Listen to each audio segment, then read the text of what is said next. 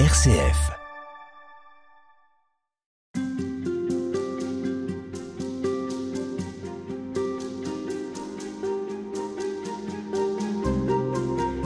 Philippe Dautet, dans votre livre La Voix du cœur, vous nous invitez à sortir d'un monde d'existence euh, teinté d'extériorité.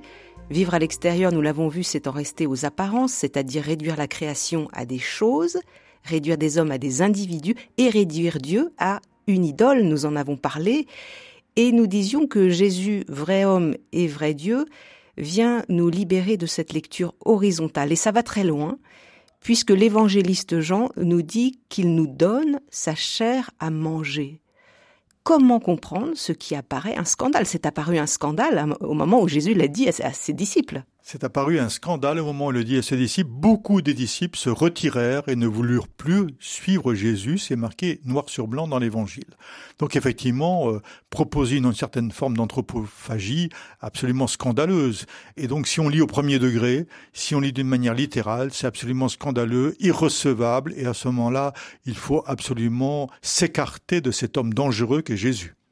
Donc là, nous sommes face à une impossibilité ou une incohérence si nous restons sur un registre horizontal donner sa chair à manger, c'est inacceptable. Donc euh, vision horizontale, extérieure. Extérieure, voilà, objectivante de cette réalité.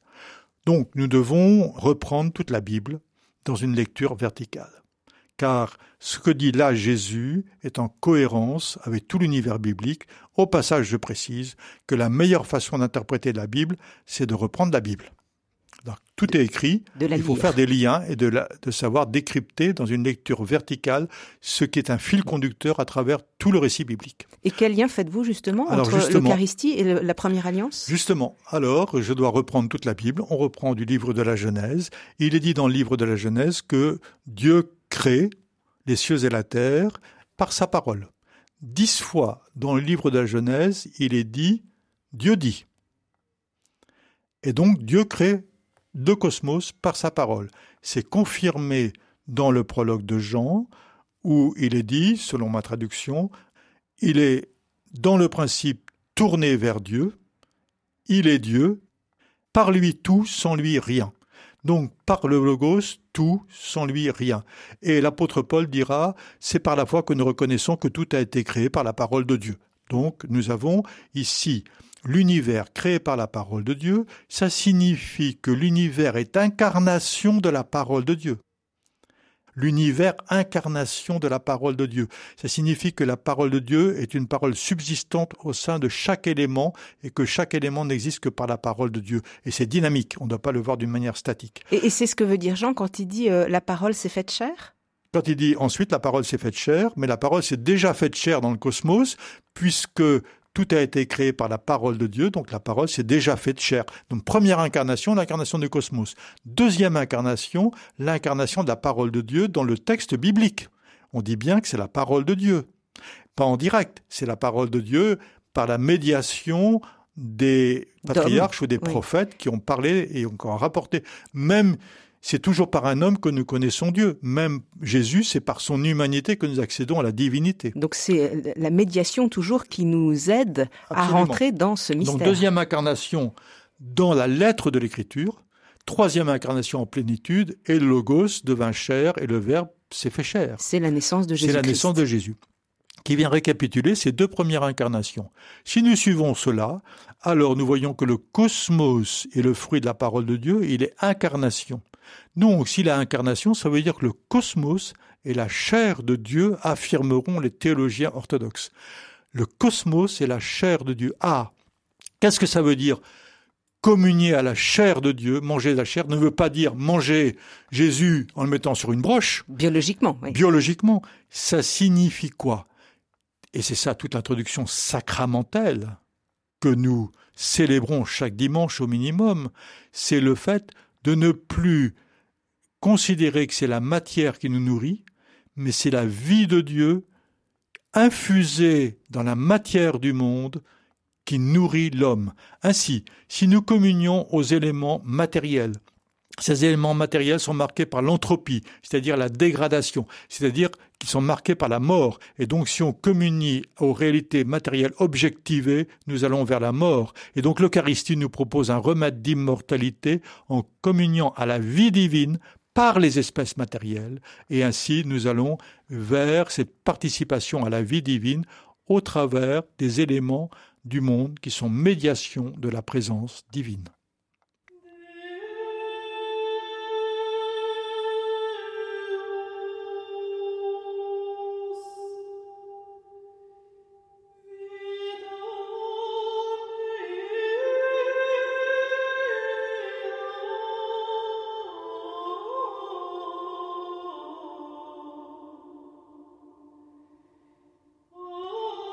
Philippe Dautet, vous évoquiez euh, la théologie orthodoxe. Alors justement, le théologien Paul Evdokimov dit au sujet de l'Eucharistie, c'est l'amour de Dieu rendu comestible.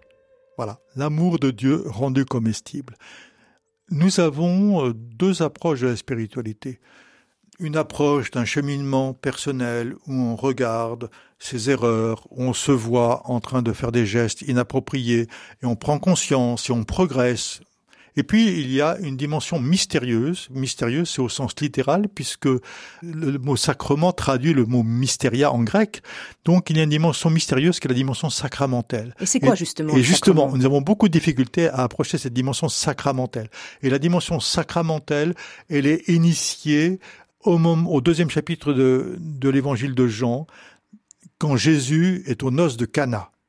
Et là, ô merveille, ô merveille, aux noces de Cana, Marie dit à Jésus, ils n'ont plus de vin. Tout à fait banal, euh, on pourrait dire, voilà, passons, il n'y a rien à découvrir. Mais non, il y a une clé fondamentale ici pour toute la dimension mystérique et sacramentelle. Parce que Jésus dit, femme, quoi entre moi et toi? Mais franchement, si un fils juif disait ça à une mère juive, est-ce qu'elle pourrait supporter de telles paroles en disant, mais quoi, je suis ta mère, mais enfin, quand même, tu me de respect. Et Jésus dit, quoi entre toi et moi, mon heure n'est pas encore venue. Et Marie ne s'effarouche pas de cette remarque qui pourrait être désobligeante de Jésus. Elle est sur un autre plan de réalité et elle dit avec assurance au servant, faites tout ce qu'il vous dira.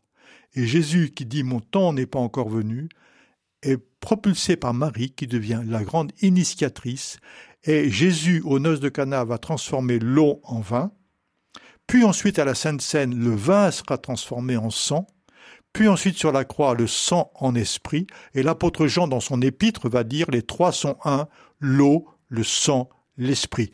Transformation mystérique, mystérieuse. Comment il y a une dynamique du vivant mystérieuse qui nous fait participer à la vie divine à travers les éléments matériel du cosmos. Donc, c'est ça. Pour prendre l'exemple du pain et du vin, je vois bien, moi, biologiquement, horizontalement, que j'ai dans la main du pain et du vin. Ça ne va pas changer, j'aurai toujours. Mais avec le mystère et, le sacrement, je, vais regarder donc les choses biologiquement, mais si je vous comprends bien, je peux croire en esprit que euh, j'ai là la vie. C'est-à-dire, je vois dans les lectures horizontales, c'est du pain, et ça reste du pain. Ça ne devient pas un bout de viande. Deuxièmement, si je rentre dans une lecture verticale, alors il s'agit que je décèle derrière l'apparence du pain la vie divine donnée par ce pain. Parce que ce n'est pas le pain qui va me nourrir, c'est la vie divine qui me nourrit à travers les substances du pain, et les substances matérielles sont nécessaires à ma biologie, on est bien d'accord. Mais simplement, ce qui m'apporte de la vie, ce n'est pas le pain, mais la vie infusée dans le pain. Mais il faut y croire. Non, c'est avoir foi. Et je, dis dans mon livre que systématiquement en grec, c'est pistéo qui est employé, c'est avoir foi et on traduit par croire. Sauf que croire, ça veut dire une adhésion intellectuelle. Il faut que j'y croie, mais avoir foi, c'est adhérer pleinement au fait que Dieu se donne à travers le cosmos. Dieu n'est pas extérieur au cosmos, il se donne à travers les éléments du cosmos. C'est ça le grand mystère. Et la vie m'est donnée par Dieu à travers les éléments cosmiques. Dieu est totalement transcendant au cosmos le cosmos n'est en dynamique de vie que parce qu'il y a la présence divine. C'est la présence divine qui permet à ce cosmos de vivre. Et s'il n'y a pas Dieu, alors justement eh ben, S'il n'y a pas Dieu, il n'y a rien.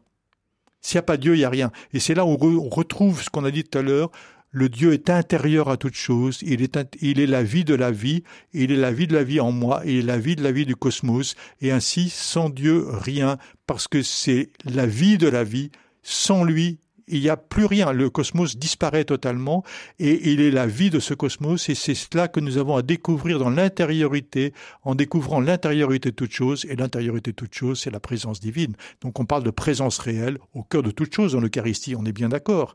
Donc on, on voit bien ici comment nous avons à ouvrir notre regard et à percevoir que ce qui va nous régénérer, ce n'est pas le pain, mais c'est la présence divine dans le pain et ce qui fait que de l'Eucharistie, au moment avant que Jésus soit livré à la crucifixion, il nous livre ce dernier message ultime et initiatique.